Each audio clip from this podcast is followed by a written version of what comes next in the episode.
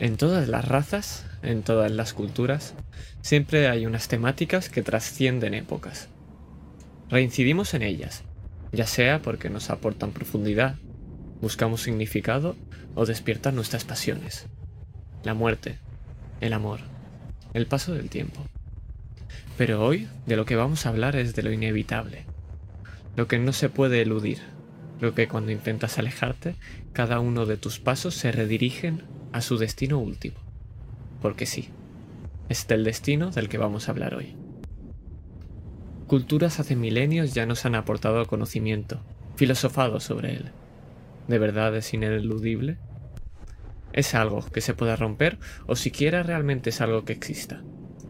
Unos creen que unas damas tejen un hilo y estos hilos son nuestros destinos. Y cuando los cortas, se acaba. Otros también hablan de hilos, de cuerdas que nos unen y no importa lo que hagamos, siempre acabaremos unidos a esas personas. Y otras, damas de velo negro, son capaces de ver estos hilos y representarlas con unas peculiares cartas. Pues en Bodache, las estregue, las brujas de oscuro velo, tienen un don. Pues dicen que son capaces de ver, leer e incluso manipular estas cuerdas del destino que por eso llevan ese velo, para que no se les reconozca nunca, ni seamos capaces de observar sus dones. Una vez una estrella me leyó mi futuro, y al verme aterrorizado ante el resultado, ella me calmó. El destino es el que baraja las cartas, pero tú eres el que las juegas.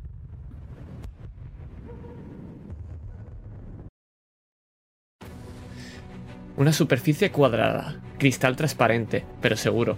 A su alrededor, el agua se tambalea por culpa de esas pequeñas barcazas que se aproximan a ese centro. Sus ocupantes, soldados con armas en ristre. Dentro de la edificación, desde el tejado descubierto y ventanas interiores, asoman cabezas de flechas y mosquetes. Y en el centro, en la pista de baile, rodeada de agua, esas barcazas amenazantes con soldados. Y los bailarines saltan despabullidos hacia el agua. Todos, menos uno porque sabes que el baile justo ahora acaba de empezar. Pero Diego, ¿cómo vas a jugar tus cartas? Dos balcazas chocan contra la superficie y saltan de ellas cuatro guardias. Tres con espadas en mano se lanzan hacia ti. ¿Qué haces? Los saludo, hago una pequeña reverencia mientras me quito de mi capa, apuro el resto de la jarra de vino que llevo entre las manos y se lo tiro a la cara. El pobre guardia resbala con esa copa. Se lleva las manos a la cara. Te faltan dos que miran extrañados como esa burdez ha hecho retrasar a ese soldado. Los dos cargan a la vez hacia ti. ¿Qué haces? Interpongo la capa entre medias, adoptando una postura lateral y coloco justo el estoque por detrás de mi capa para que no puedan verlo. Me pongo a la defensiva. Me los imagino por un lado, por otro, dándome un espadazo a la izquierda, a la derecha. Yo apenas me muevo, le han dado a la capa y cuando se quieren dar cuenta estoy a su espalda. Dos en dos espadazos. Están en el suelo. Caen en el suelo. Un cuarto corre hacia ti con una lanza alzada. Tiene la intención de saltarte como si fuera un mismísimo toro. ¿Qué haces? Está claro. Me impulso hacia abajo por el suelo, toda mi capa y mi, mi, culo empiezan a coger parte del agua que hay en el suelo, salgo por el otro lado y doy con una barcaza. Cuando me encuentro ahí, me miro, me miro alrededor y me encojo de hombros, cojo uno de los remos. Más barcazas empiezan a aparecer, pero el sonido de un grito inicia una lluvia de flechas sobre la plataforma y las barcazas de alrededor. ¿Qué es lo que haces? De un salto coloco un pie en cada uno de los lados de la barcaza y espero a que vengan. De nuevo interpongo mi capa como si fuera un muro de tela y de acero entre todos los que van viniendo. Voy a ir yendo a la defensiva y bajo la inestable superficie de las barcas voy a hacerlos caer al mar. O bueno, al canal. Empiezan a caer uno a uno. Mientras vemos este hermoso baile que a Dios se le da con tanta facilidad. Las flechas pasan silbando e incluso aciertan a algunos de esos nobles que están intentando huir. El por qué quieren capturarte con tanto ahínco es algo que me sorprende hasta a mí, pero es algo que no nos importa ahora, porque del techo ahora cargan mosquetes. Y te pregunto, Diego, ¿eres más rápido que una bala? Y que dos y que diez. Interpongo mi capa por delante para que no sepan exactamente dónde estoy y desafortunadamente hay una que alcanza la propia capa y que queda justo por debajo de mi entrepierna. Me miro. Creo que voy a necesitar eso. Desde una vista cenital vemos este baile, estos saltos de barcazas en barcazas, como hay una lluvia de flechas otra vez, otra vez una lluvia de disparos, y cada vez los soldados se arremolinan más y más. El agua empieza a desaparecer con la cantidad de barcazas que hay. Cada vez la madera cubre el agua. La pista poco a poco se va haciendo más pequeña. ¿Qué es lo que haces? chasquear la lengua. Parece que voy a tener que sacar mi arma secreta. Dejo la capa de un lado y pongo a dar saltos. Empiezo a saltar de barcaza en barcaza con el arma en ristre, dando espadazos uno y otro. Ahora mismo soy un bailarín y bailo al ritmo de una música que únicamente yo puedo escuchar. Hasta que un cristal cruje.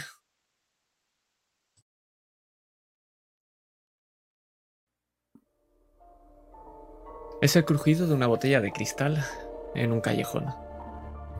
Es de noche y los fuegos artificiales inundan el cielo, porque en la isla de Potenza, más particularmente en los barrios periféricos, se encuentra Gligeti.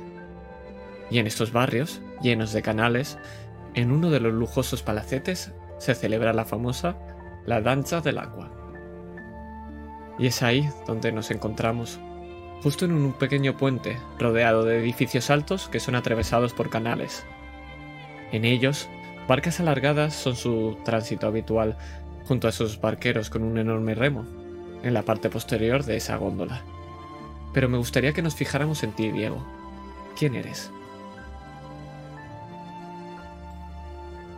Diego es un hombre de pelo, ojos y bigote castaño, de media melena que le llega por el cuello y de momento parece que va vestido de una forma impecable, con una capa de color azul, con algunos sigilos y grabados en sí mismo en plata.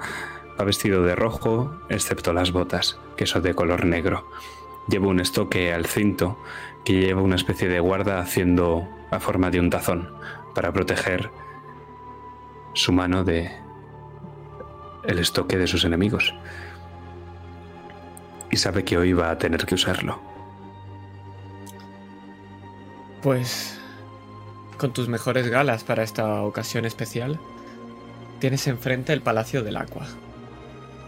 Esa enorme edificación con forma rectangular, rodeada de canales de agua, y estas tienen múltiples entradas al mismo edificio, donde puedes ver cómo góndolas avanzan hacia el interior de este, gran palacio.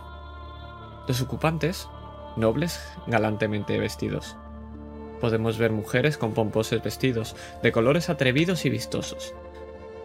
Todas llevan una máscara que cubren y tapan su cara, pues solamente los nobles hombres se les puede identificar aquí. Diego, sabes tu papel. Entrar en ese palacio y hacer lo que mejor sabes hacer. Llamar la atención y dar un buen espectáculo. Pero tengo una última pregunta para ti, que es, ¿Cómo piensas entrar en ese palacete? Como cualquier otro, por la puerta principal.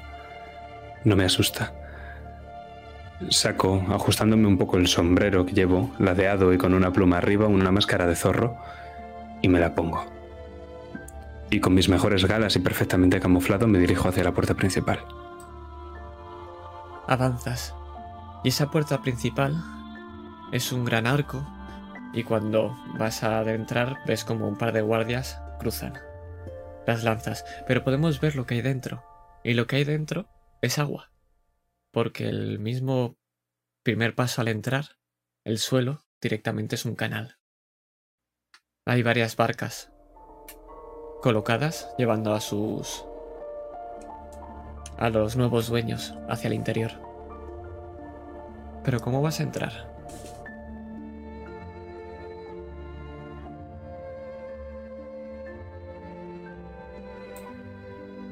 Dejo caer mi sombrero en el suelo y cuando veo que uno de los dos guardias mira hacia ese propio sombrero, voy a intentar pasar por el hueco de entre los dos, esperando que el ondear sea el de la capa. Mientras tanto estoy mirando a la barcaza cercana. Voy a entrar en ese palacio por las buenas o para las malas. Y es que vemos el movimiento de la capa, y desde la vista de este guardia, cómo se queda mirándola. Es larga y el movimiento es ondulante, y cuando vuelve a caer, entre medio de los nobles, justo te has colado en medio de una de las barcazas, justo cuando un noble iba a pisar y empiezas a avanzar, y él, refunfuñando, preguntándose qué son esos modales, se dirige a otra barca. Ahora el noble no tiene sombrero, lo llevo yo puesto, y tiene una pluma mucho más grande y de color verde, que no encaja absolutamente nada con mi ropa, pero Diego está feliz con ella. Y una vez dentro, la misma góndola avanza sola. Y poco a poco la oscuridad es total. El agua forma unas suaves corrientes que mueven solas estas barcazas hacia una pequeña apertura que poco a poco se va haciendo más grande y que es muy luminosa. Y vamos a ver lo que vemos al entrar.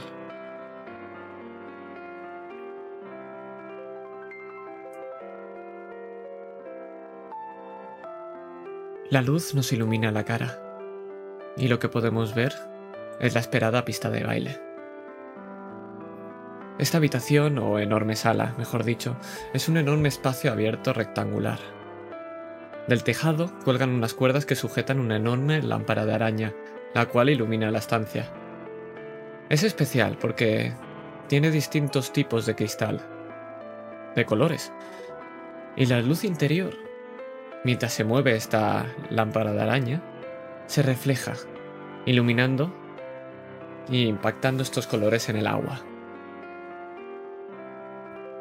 Podemos ver esta pista de baile justo en el centro, a la misma altura del agua. Es un cristal transparente. Esta misma, este mismo cristal amplifica los colores y se iluminan hacia el centro, como si fuera todo mucho más profundo de lo que es. Toda esta sala ahora parece agua. Y alrededor, multitud de barcazas, flotan, porque el movimiento de estas barcas son circulares, como si fueran planetas que giran alrededor de una estrella. De vez en cuando, las barcas se acercan y hay un pequeño intercambio de los nobles. Un saludo protocolario porque rápidamente se vuelve a marchar. ¿Qué es lo que haces dentro de este baile de barcas? La busco a ella entre la multitud. Este es eh, la clase de ambiente donde ella estaría y no quiero que esté cuando empiecen a llover las balas. Por supuesto, está ahí. Es esa mujer, ese vestido rosado, y lleva esa máscara de animal que tantas veces te ha mostrado en su habitación, a veces solamente con ella puesta. ¿Qué máscara es? ¿De qué animal es? Es una serpiente. Por supuesto, tu pequeña serpiente. Aunque tengo curiosidad. ¿Recuerdas su nombre o la llamas por algún mote? Aliche. No hay mote que pueda hacerle justicia más que su nombre. Alice Benedetto. Ese es su nombre. Pues igual que no puedes olvidar ese nombre, tampoco puedes olvidar la persona que está a su lado, su marido con el que va agarrada del brazo. Pero las barcas poco a poco se acercan, y la mirada de esos ojos de serpiente están fijos en la tuya. Y justo cuando se cruzan, por un momento se suelta del brazo y solamente te dice una frase, que es, todavía me debes ese baile que me prometiste.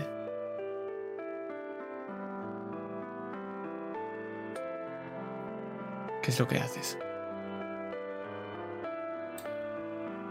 Me siento afortunado de todavía llevar una máscara. No la miro, intento ignorarla, pero aún así me mantengo cerca de ella. alguno de los sirvientes que esté por la zona voy a quitarle una jarra de vino que voy a sujetar con la mano izquierda mientras con la derecha me la llevo hacia el estoque y busco a la persona más vieja, arrugada y respetable del lugar. Pues justo entre a la derecha esta barcaza y a la izquierda, puedes ver como poco a poco en sentido contrario se acerca. Es un señor mayor, bastante orondo, sin pelo. Intenta mantener un poco de pelo arriba y le queda horrible. Va abrazado a dos mujeres. ¿Qué haces?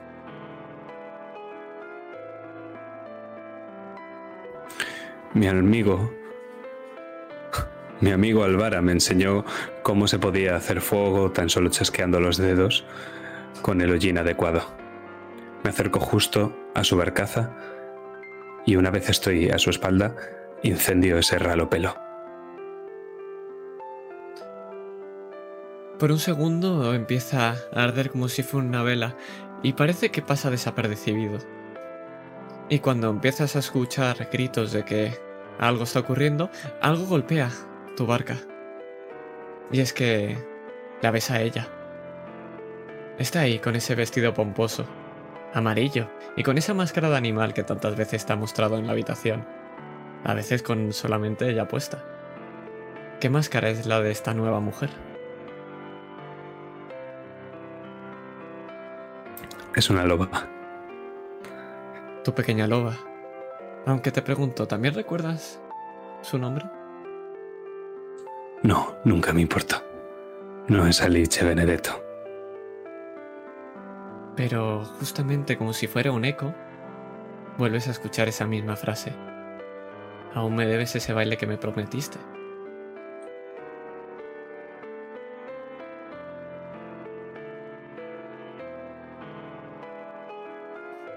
¿Qué haces? Busco al hombre que la acompaña. Lo ves, es un hombre joven, bastante joven, parece casi un niño. Una mueca de desagrado. Tendrá que valer este. Me acerco a él. Lo siento. Le pego un puñetazo y lo tiro al agua. Cae al agua. Y los gritos del fondo, intentando apagar el fuego, se mezclan con el de el golpe. Pero es que justo cuando das el golpetazo, una luz te ilumina la cara, dejándote totalmente ciego.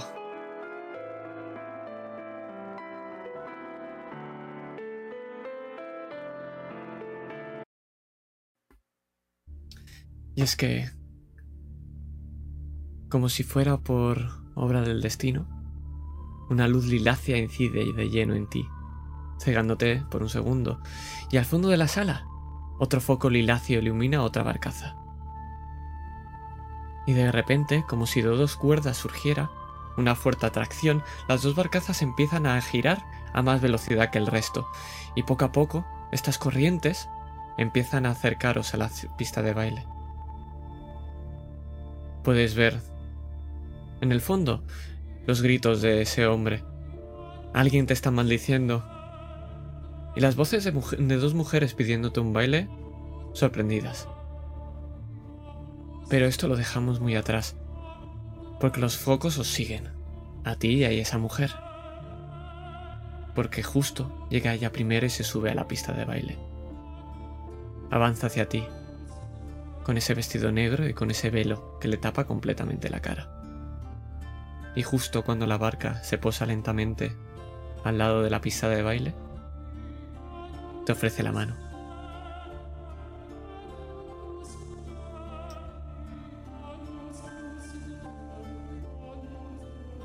Ese no es mi baile.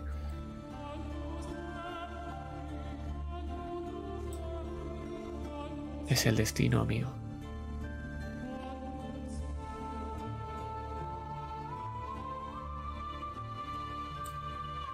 Aprieto los dientes, me quito la máscara y desenfundo la espada. Ese no es mi baile. Pues... Efectivamente, ahora es cuando empieza el baile.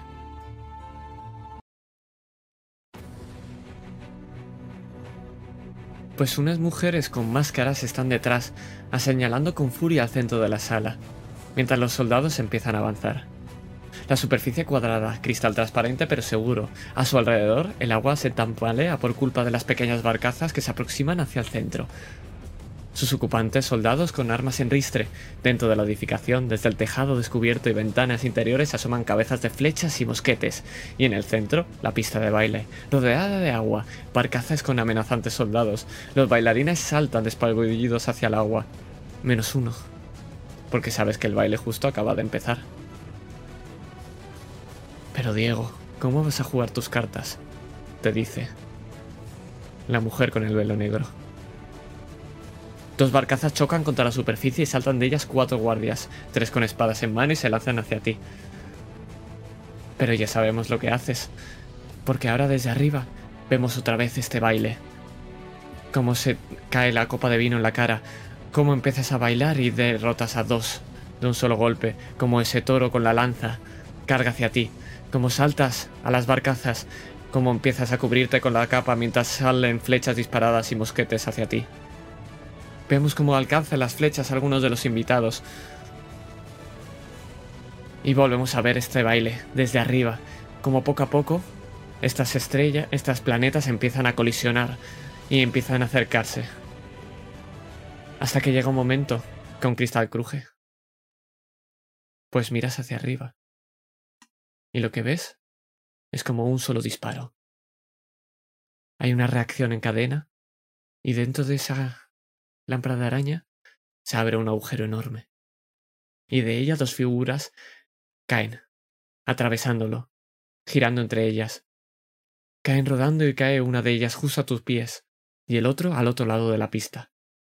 Puedes ver cómo los soldados se quedan inmovilizados mirando esa figura que se levanta con dificultad en el otro lado de la pista. Pero a tu lado escuchas algo. Imaginaba que te aburrirías, así que te traigo compañía. ¿Pero quién coño eres?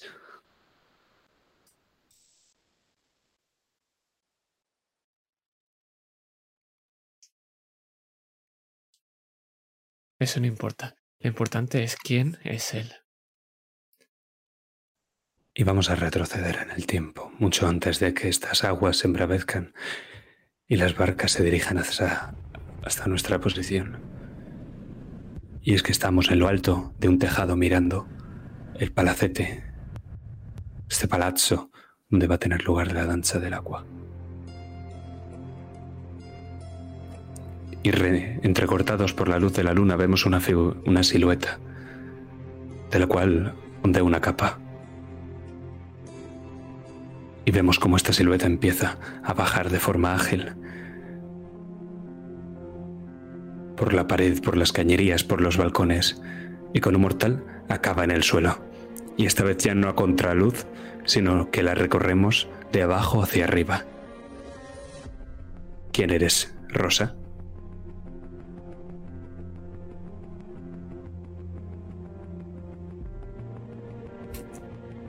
Rosa ante todo es un hombre elegante.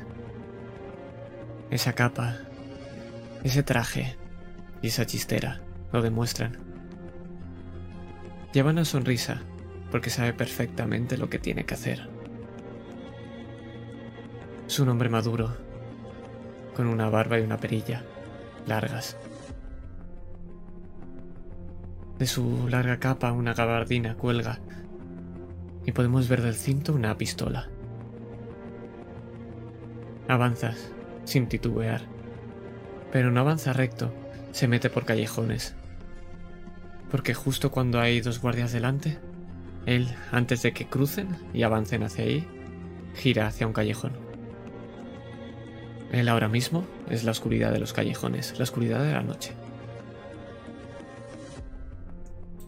Es un callejón de piedra estrecho entre dos casas que casi parecen tocarse de lo inclinadas que están. No tiene ninguna salida. O eso parece, ¿no, Rosa? Efectivamente, porque podemos ver cómo apunta hacia arriba esa pistola. Espera, cuenta hasta tres. Y justo cuando dispara, un gran petardazo de un fuego artificial oculta ese disparo. Y lo que hace es romperse un pequeño jarrón, del cual cae una cuerda. Y vemos como con las dos manos empieza a subir por esa cuerda. hasta llegar arriba al tejado. Y cruza el tejado con agilidad para no resbalarse sobre las lisas, lisísimas tejas hasta llegar a la punta del tejado. Y una vez allí lo ves, es un agujero en el suelo redondo, apenas un poco más ancho de lo que tú mismo eres. Y es un único salto. Si te desvías, aunque sea solo centímetros, te matarás. Pero sabes que estarás seguro abajo.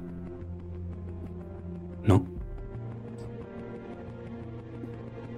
Estoy seguro de mí mismo y cierro los ojos. Y lo único que hago es dejar el cuerpo desplomarse hacia abajo.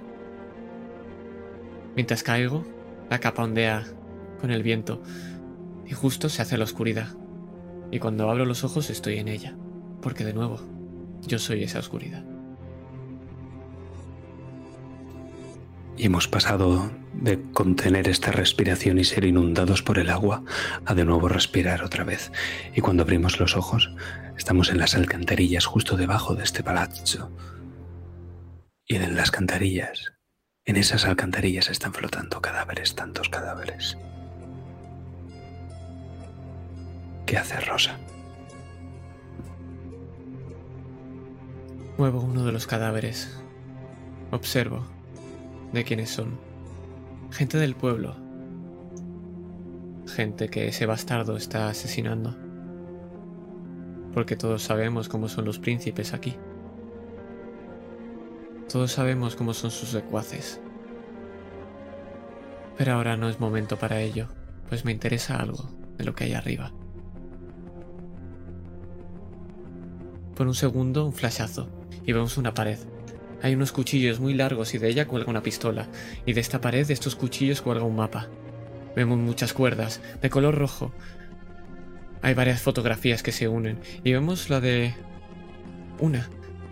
Es un símbolo. ¿Cómo es el símbolo que tendría Diego? Un zorro. Pues vemos un zorro, justo en el centro de una pista de baile pero nos fijamos en las intrincados laberinto que hay debajo de este palazzo.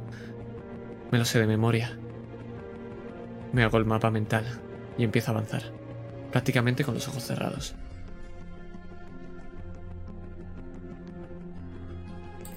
Empiezas a avanzar, giras la primera hacia la izquierda, más adelante hacia la derecha, a la izquierda y a la derecha otra vez todo recto y luego vuelves hacia atrás.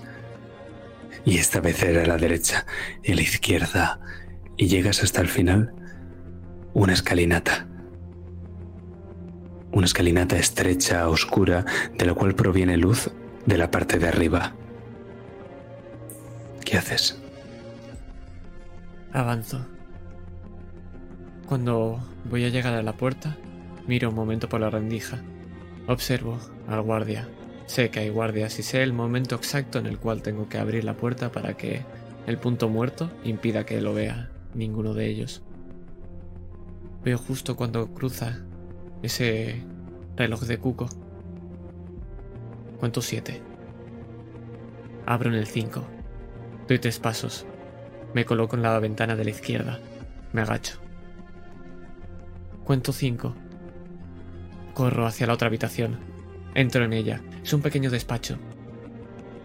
Cuento hasta quince. Salgo por la ventana y salto hacia la otra con un ágil movimiento. Está abierta, siempre la dejan abierta. Y vuelvo a entrar. Es un pasillo largo. Es el del borracho. Todos los guardias se quejan de él. Es el camino más seguro para llegar hasta su habitación.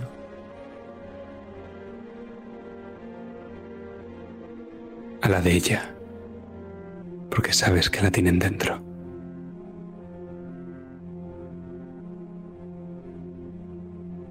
Y estás empapado.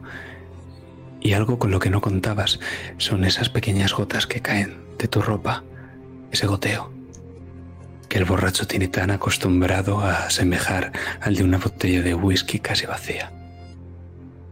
Mira hacia un lado y hacia otro y sigue durmiendo. Podrás llegar hasta el pasillo, pero de la pólvora está mojada.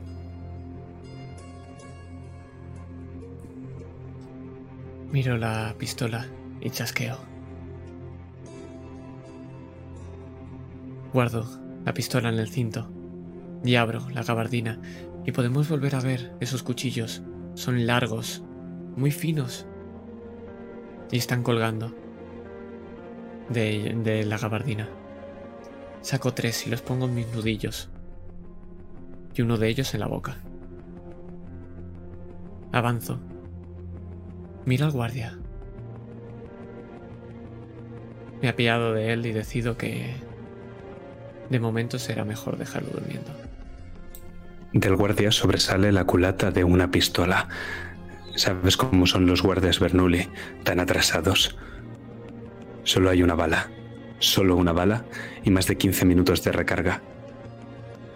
Puedes intentar cogerla, pero es probable que se despierte. Y si se despierta tendrás que matarlo.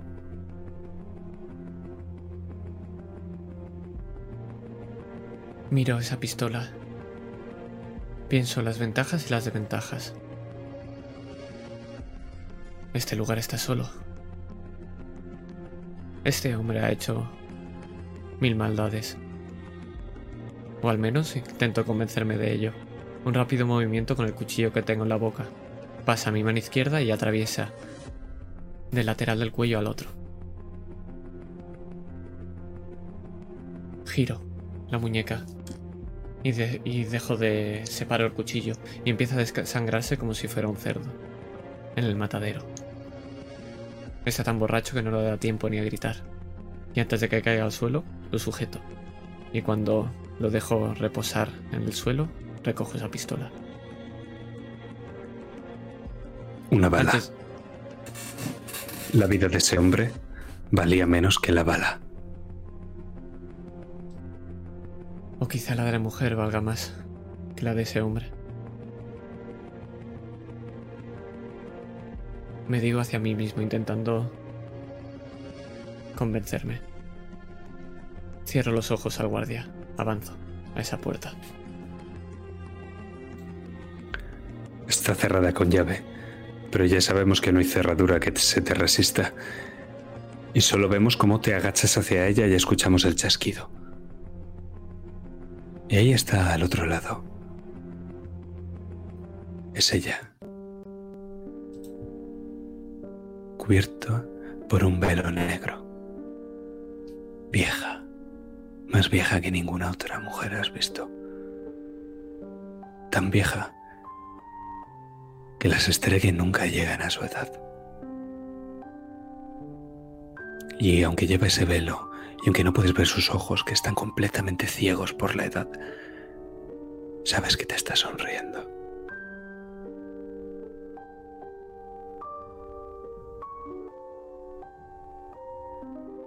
¿Cuánto tiempo?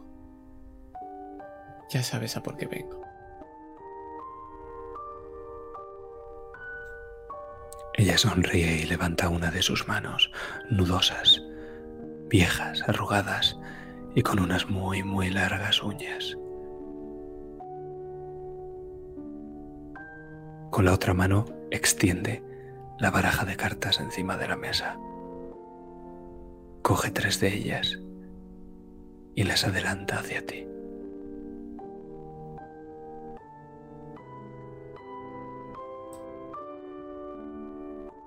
Me acerco y empiezo a, levantarlas. No es la primera vez que hago esto, sé cómo se tiene que hacer. Las levanto por orden.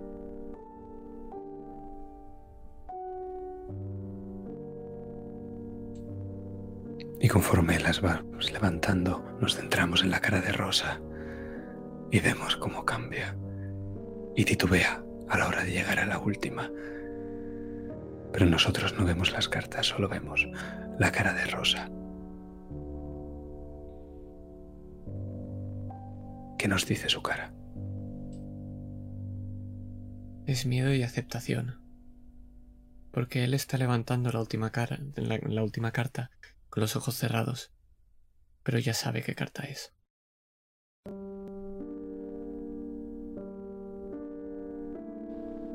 Aparta la mirada, sin revelar siquiera la última, aunque está dada la vuelta. Ella sonríe. Sonríe y mezcla todas las cartas entre sí. Ya sabía que lo sabías. Ella siempre lo ha sabido. Pero el destino, el destino te había de ser mostrado. Y ella se levanta solo riéndose, esa vieja bruja. Llega al calendario de la habitación, lo acciona. Y se abre el compartimento hacia el objeto. Está dentro de una pequeña caja de color dorado, el cual no podemos ver, pero sí escuchar cómo abre Diego, como abre Rosa, perdón, y se la guarda dentro de la, de la gabardina, cerrando otra vez la caja y dejando algo dentro de ella.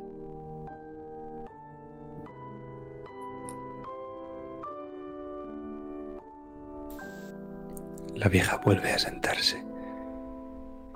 Paraja las cartas, distraída.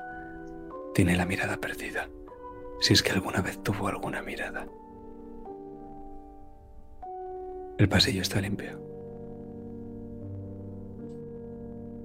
Por un momento miro uno de mis cuchillos y vuelvo a mirar esa bruja.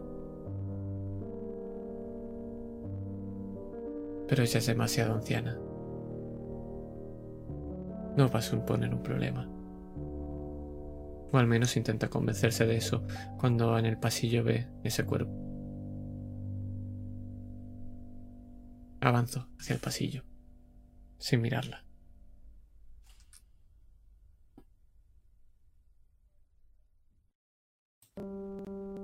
Pero cuán caprichoso es el destino.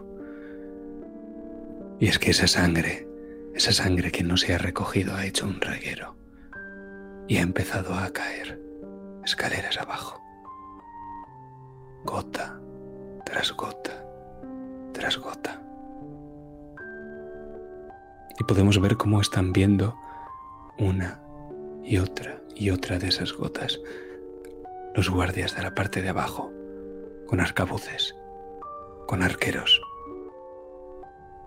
Y lo peor de todo es que él la está viendo. Pero tú lo sabes. Sabes dónde están colocados, lo sabes desde el momento en que has visto ese reguero de sangre.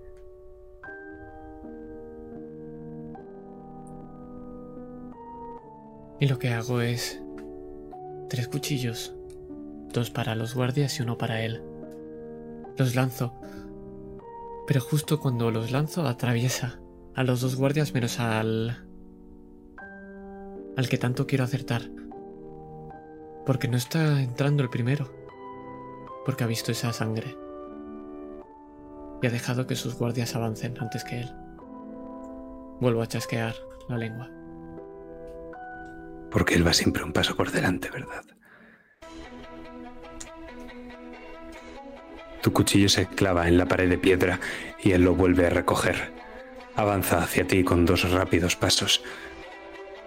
Solo tienes una bala. Apunto hacia él. Dejo que avance lo máximo posible. Sigue avanzando. Carga contra mí.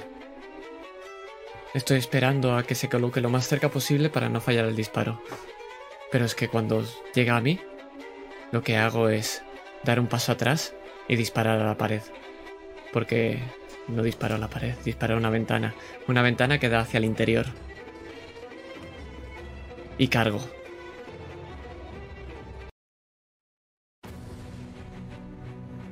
Porque rompo la lámpara de araña. Y me meto en el interior mientras ruedo con él. Para caer justo en la pista de baile para que Diego me ayude a cargarse con él, de él. Me levanto. Me imaginaba que te aburrías, así que te traigo compañía. ¿Pero quién coño eres? Lo importante es no quién sea, quién no es que sea yo, es quién es él. Y lo señalo con la pistola. Mientras le doy un giro y me la guardo. Espero cobrar esta por esto también. Yo soy Baldovino. Y recordadlo bien, Porque yo soy el hombre que os va a cercenar esas sucias cabezas. Y vemos por un momento cómo las luces empiezan a enfocarse a su mano, de la cual vemos un brillo. Tiene una gema, parece un diamante. Y empieza a reflejar en toda la sala esas luces. Se os queda mirando esa mirada de desprecio. Se arranca unas ropas dejando ver unas auras completamente púrpuras. Empezamos el baile. Te golpeo con uno de los cuchillos. Esa es la segunda parte. Joder, puta. Encargaos de esos cabrones. Vemos salir del agua de un salto un montón de, ya no guardias, asesinos. Empiezan a jugar entre sus dedos con las dagas. Ya se la pasan por la lengua. Hay gente muy flipada. Son míos. Asiento. Cargo contra ese hombre con la gema. Dejo completamente mi espalda cubierto para que vaya detrás Diego. Vemos cómo chocas y su mano, esa gema, sale disparada y empieza a bailar, a danzar sobre esa superficie cristalina, mientras estás escuchando cómo empieza desde el tejado a volver a apuntar esos millones de mosquetes hacia vosotros, mientras las barcazas empiezan a juntarse cada vez más y más. Notas los mosquetes. como cuando están en el suelo. Notas como cuando están estáis forcejeando en el suelo y él está intentando alcanzar esa gema, como saca una daga ornamentada. Tiene un montón de florituras en, la, en el filo y va a intentar apuñalarte en la cadera. ¿Qué haces? Tengo dos opciones. Intentar esquivarlo o avisar a Diego de que los mosquetes nos van a atravesar. Podés soportar el dolor. Aseñalo a los mosquetes. Mientras lanzo esa daga que tengo a uno de esos asesinos que te va a apuñalar por la espalda. Doy justo un mortal hacia atrás. Y estoy bloqueando a uno, bloqueando a otro, bloqueando al otro también. Y dice, estoy de espaldas, no sé si lo sabes. Estoy bloqueando a uno, a otro, justo hago un mortal, me pongo a su espalda, atravieso a uno de estos asesinos. ¡Ah! Estoy un poco ocupado por aquí. Hago el atajo, desarmo a uno de ellos, doy un paso a la derecha, coloco la posición, la espada en la posición quinta de su cuchillo y luego la distancia es toda mía. Atravieso a uno de ellos por la mitad. Debería haber afilado este arma. Y sigo y esta vez hago el mismo movimiento que antes. Me dejo caer por entre las piernas de esos asesinos y voy resbalando hasta que llego a las barcazas y me apoyo en una, en otra, en otra, doy un salto, llego a uno de esos mosquetes con la mano, subo de una y tiro a uno de esos mosqueteros al suelo.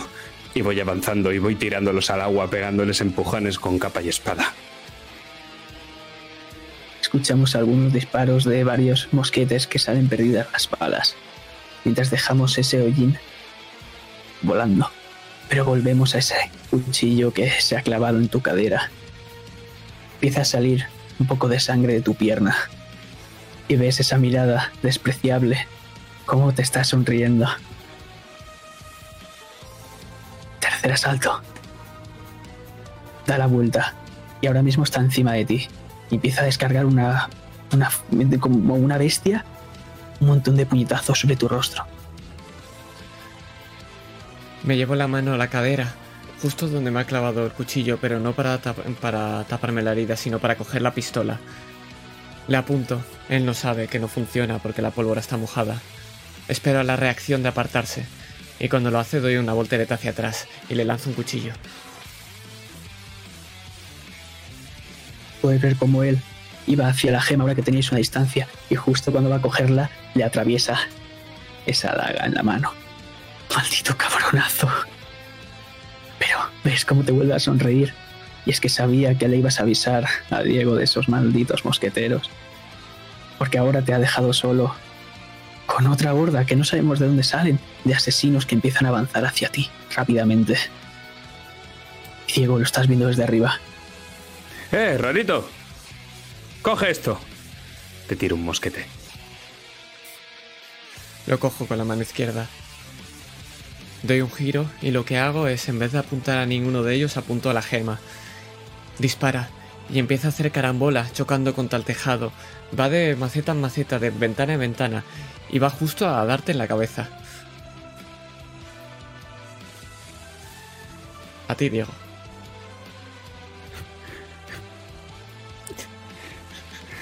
Echo el sombrero para atrás y justo la joya que tiene la pluma con el sombrero acierta en esa bala que hace que siga rebotando. Eso también ha estado cerca. Vemos cómo acaba impactando en esa superficie cristalina.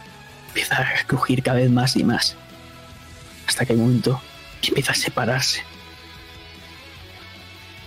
Y vemos cómo otra vez este hombre se levanta y se arranca de la mano la daga y te señala a ti, Rosa. Ven, cobarde. ¿Estás seguro que lo tienes todo pensado? Y abro las manos,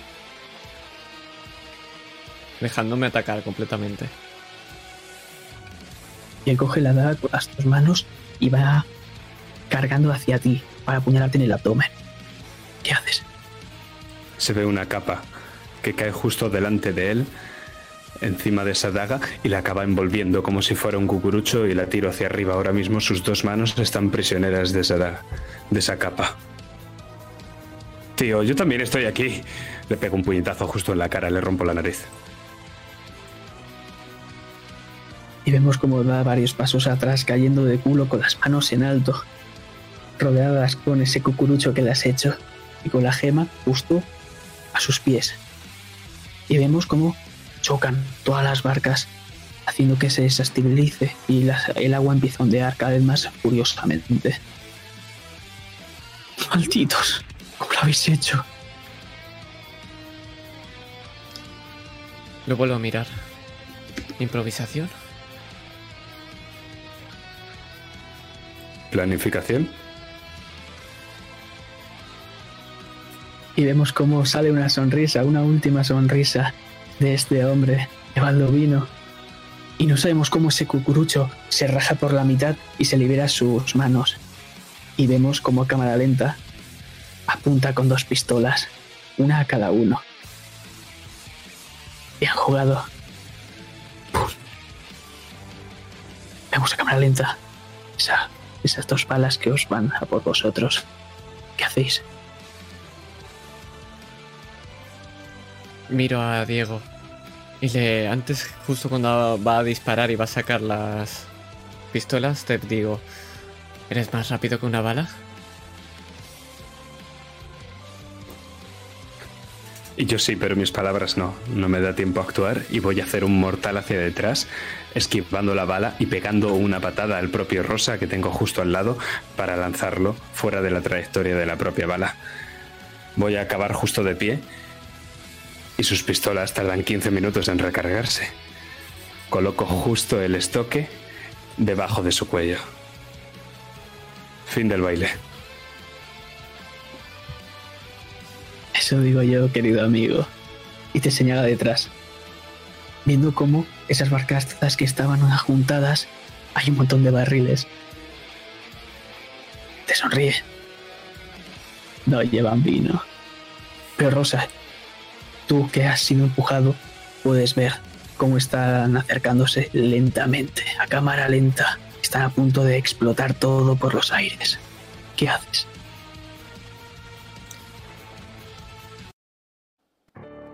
Miro a Diego. Miro los barriles. Miro a ver si hay cualquier salida posible. Y veo que no, que esto es nuestro final. Así que no me queda otra.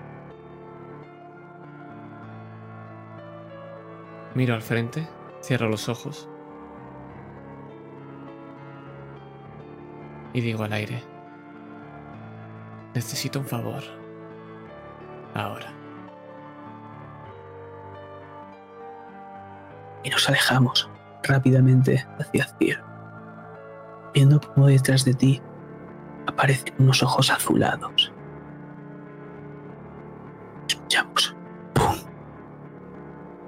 Porque ahora mismo somos los fuegos artificiales, los últimos de esta, fiesta, esta danza del agua, con un mensaje grabado en el cielo. Bienvenidos a la senda de los héroes.